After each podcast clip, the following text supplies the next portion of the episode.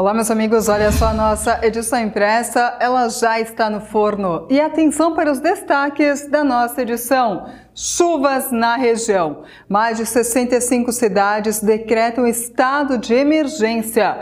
Em Timbó, do dia 4, quarta-feira, até o dia 9, choveu um acumulado de 280 milímetros.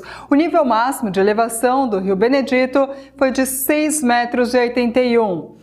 É, e a gente vai repassar para você todas as informações da região, Rio dos Cedros, Doutor Pedrinho, Benedito Novo e também na nossa edição impressa todas as informações a respeito da barragem de José Boatê.